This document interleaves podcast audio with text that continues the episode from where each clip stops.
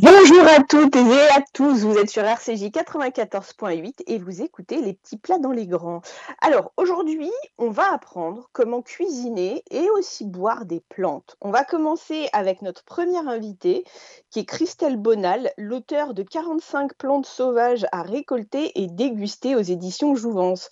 Christelle, bonjour, merci d'être avec nous ce matin sur RCJ. Alors Christelle, euh, quand, on, cueille des plantes dans la nature, comment on, fait pour être certaine qu'il va rien nous arriver? Alors euh, déjà, on cueille pas n'importe où. Il va falloir s'assurer qu'on n'est pas sur une propriété privée. Si c'est le cas, il faudra demander au propriétaire de, bien vouloir nous laisser cueillir des, plantes. Donc ça, c'est tout ce qui est aspect euh, législatif. Il ne faudra pas aussi cueillir des espèces protégées. Euh, ma, vraie question, c'était plutôt comment on tombe voilà, les, les, risques sanitaires.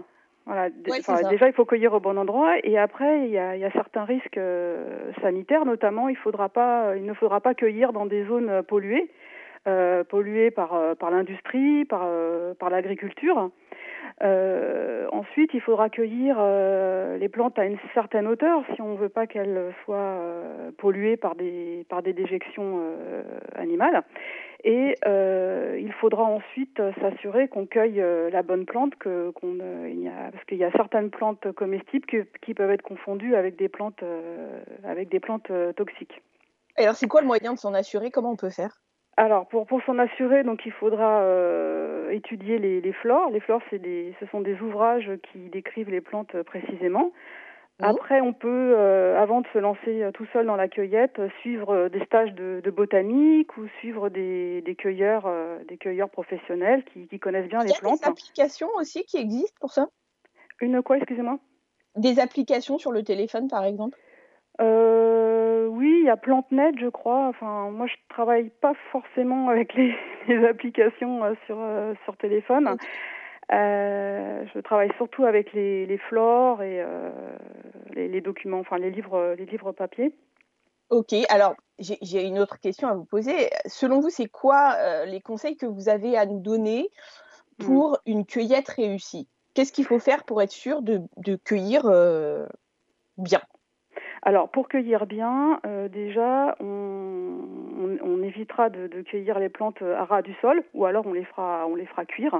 Donc on cueillera mmh. plutôt euh, plutôt en hauteur.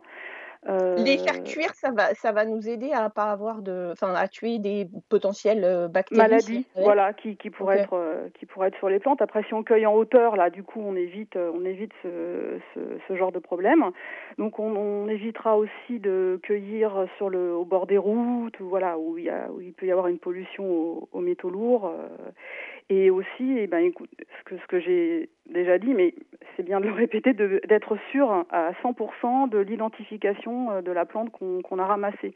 Et donc après la cueillette, on, étalera par exemple toutes ces plantes sur, euh, sur la table et on vérifiera une par une qu'on n'a pas, euh, en même temps qu'on a arraché une feuille d'ail des ours, qu'on n'a pas arraché une, feuille de muguet ou de, ou d'automne. Voilà, on fera, on, revérifiera sa cueillette. Alors justement, oui. Mm. l'ail des ours, parlez-nous un peu de l'ail des ours, parce que c'est vraiment une plante sauvage qu'on mmh. peut trouver très facilement en forêt. Voilà. Euh, la feuille ressemble un peu à une feuille de muguet, on pourrait dire, non? Oui, tout à fait. Et c'est euh, et même euh, une feuille de, de colchique, euh, et, qui sont deux plantes euh, potentiellement mortelles. Il y a encore une personne en, pendant le premier confinement en Alsace qui a confondu le, le colchique et l'ail des ours et malheureusement euh, qui, en, qui en est décédé. Il en avait fait un pesto. Ah ouais. C'est pas quelque chose euh, à prendre. Enfin, c'est quelque chose de très sérieux. Faut, faut bien faire attention. Donc, euh, alors, le, le l'ail des ours peut aussi être confondu euh, les jeunes feuilles euh, avec le, les jeunes feuilles de, de gouet euh, tacheté. Donc, par exemple, pour, pour mais, ne pas confondre les, les, deux, on va regarder les, les nervures. Par exemple, les nervures du, du gouet tacheté sont pennées, c'est-à-dire elles sont disposées de part et d'autre de la nervure centrale. Ça peut permettre de distinguer les deux plantes. Et pour le muguet, par exemple, on va regarder la, la tige. Euh, la tige du, du, muguet est ronde, tandis que celle du, de l'ail des ours est semi-cylindrique. Et ensuite, il y, a une, il y a une dernière, euh, là ça, on, peut, on peut plus se tromper, euh, les feuilles de l'ail des ours sentent vraiment l'ail au, au froissement. D'accord. On, mmh. peut en faire quoi de cette ail des ours si on veut l'accommoder en, cuisine? Alors en cuisine, plein de choses. Alors vous pouvez le, préparer en pesto avec euh, parmesan, huile d'olive, euh, voilà. Donc vous submergez la préparation d'huile d'olive, ça se conserve très bien au réfrigérateur. vous pouvez le mettre dans des omelettes ou, ou, aussi le faire sécher et après vous agrémentez vos plats comme ça toute l'année avec des paillettes, des paillettes d'ail des ours. Alors, il y a une autre plante sauvage qu'on trouve assez régulièrement et alors quand je lisais votre livre, moi je me me projetais pas du tout cuisiner avec, c'est le coquelicot. Oui, le coquelicot qui est une plante, euh, qu'on appelle, euh, messicole, c'est-à-dire qui vient en même temps que les moissons. Alors, euh, ces dernières années, elle a un peu disparu des champs avec les traitements, mais elle réapparaît. Elle réapparaît progressivement, donc on la trouve au bord des chemins ou, sur, bah, dans les dans les champs de dans les champs de céréales. Et c'est une plante à la fois médicinale et, comestible. Et on peut faire, par exemple, on peut allier les deux, un sirop antitoussif qui, qui permet de, de, lutter contre l'enrouement, par exemple, avec, les, avec les pétales. Ça veut dire qu'on fait bouillir les fleurs de coquelicot avec de l'eau et du sucre? Alors en fait, on, dispose les pétales dans un saladier, on verse dessus de l'eau bouillante, on laisse infuser euh, une demi-heure, enfin quelques minutes jusqu'à une demi-heure. Une fois que les feuilles, euh, les, pétales pardon, sont bien infusés, euh, on les presse, on récupère mmh. le jus, on le mélange avec du sucre, pour, avec du sucre, et on fait mijoter à feu doux jusqu'à obtenir la consistance d'un sirop. Un sirop. Mm. Alors, il y a, une plante aussi qui est une plante sauvage, mais euh, c'est une plante qu'on utilise tellement souvent en infusion, qui est la camomille romaine. On en trouve où de la camomille romaine? Alors, la camomille romaine se trouve euh, très facilement dans les pelouses, hein. les pelouses euh, des parcs. c'est une plante très commune. Quand vous marchez sur une pelouse où il y a de la camomille romaine, tout, tout de suite, hein, le, parfum est immédiatement identifiable. Et ça, la, camomille romaine, c'est à de multiples vertus. Euh, les capitules séchés euh, sont pris en infusion pour euh, les problèmes, quand on a des problèmes digestifs, des ballonnements, et aussi comme un sédatif. Et quelque chose qui est, aussi connu de la camomille romaine, on pourra s'appliquer des compresses d'infusion de, de capitules quand on a des problèmes notamment de conjonctivite sur les yeux. Mais c'est une plante qu'on peut quand même cuisiner On peut faire de oui, tout à fait. Euh, on peut faire de la gelée euh, ou de la confiture avec les, capitules. Alors, il ne faudra pas en mettre trop parce que c'est une plante assez, euh, assez amère, mais avec le sucre, ça va contrebalancer l'amertume.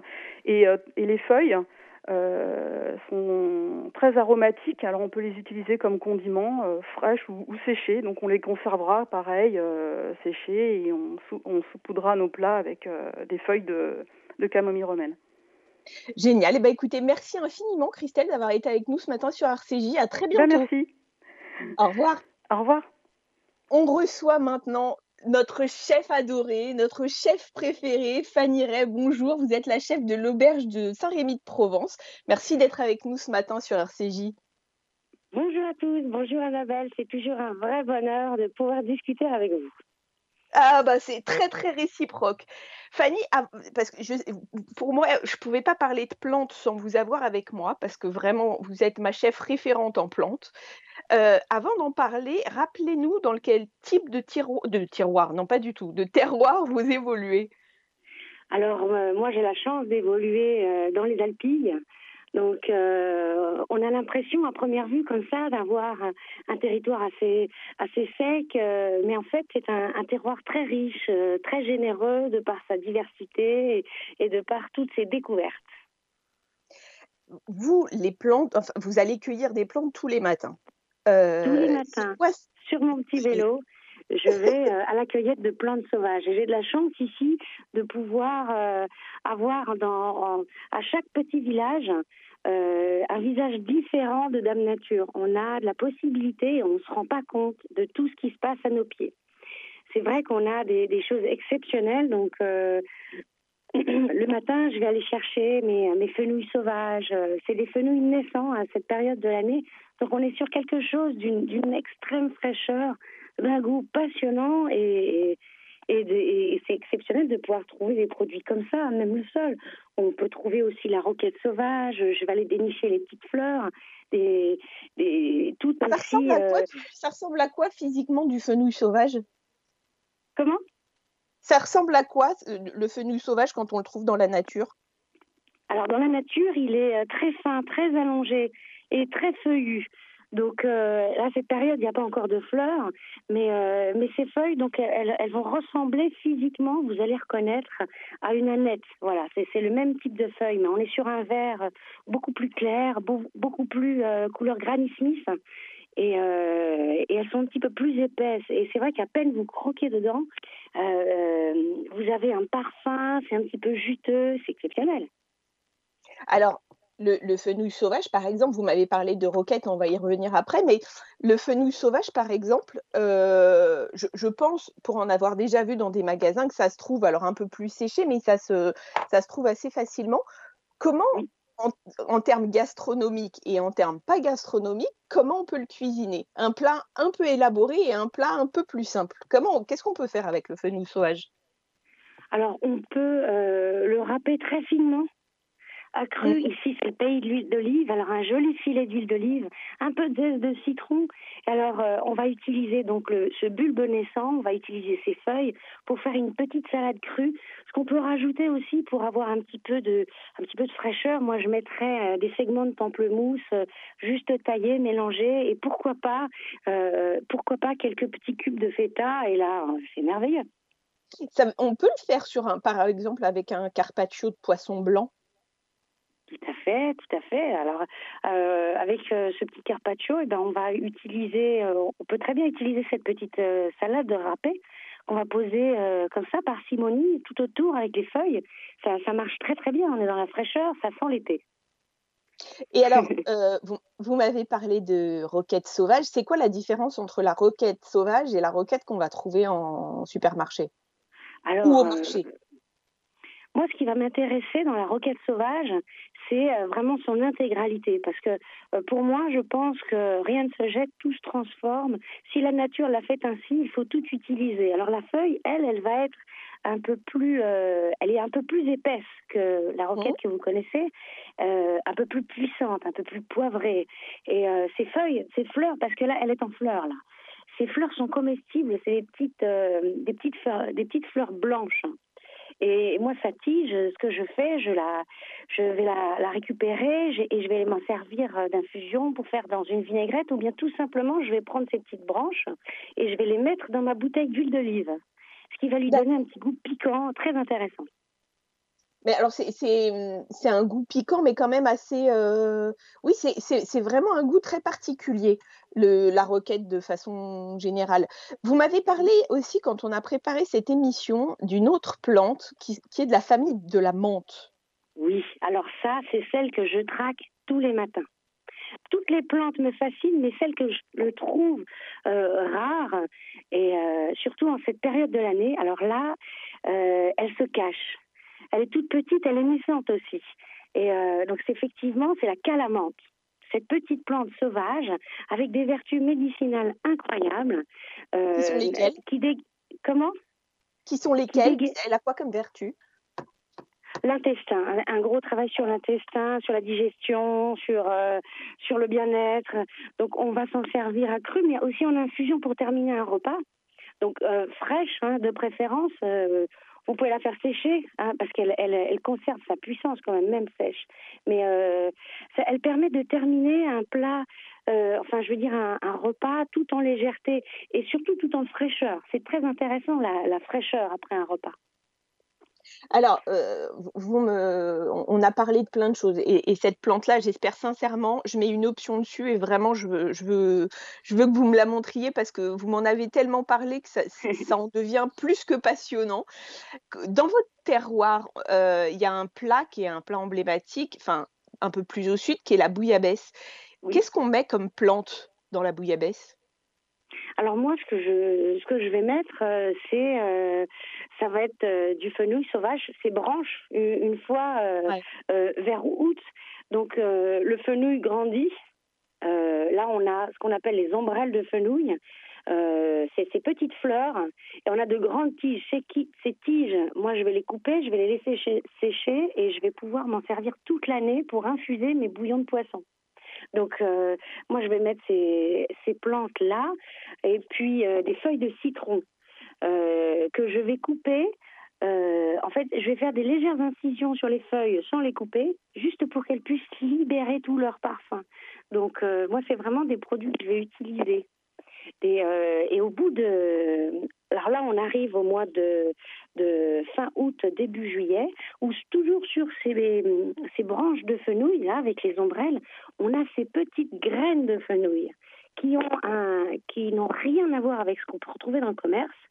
Euh, elles sont beaucoup, beaucoup plus fines, plus allongées, mais quelle puissance Voilà, donc c'est vrai que c'est vraiment la nature, moi, qui va me permettre d'assaisonner mes bouillons.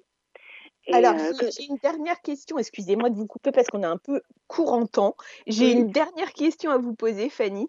Euh, quand on n'a pas forcément la nature à côté de la maison, quand on habite dans une grande ville, qu'est-ce qu'on peut faire de sympathique avec des herbes qu'on trouverait au marché?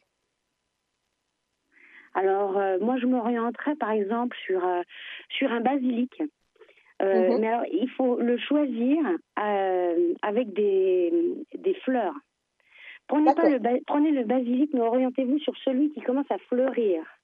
Et, euh, et là, vous le hachez et euh, ces fleurs sont encore plus parfumées. Donc ça, c'est ce qu'on peut vraiment retrouver dans le commerce.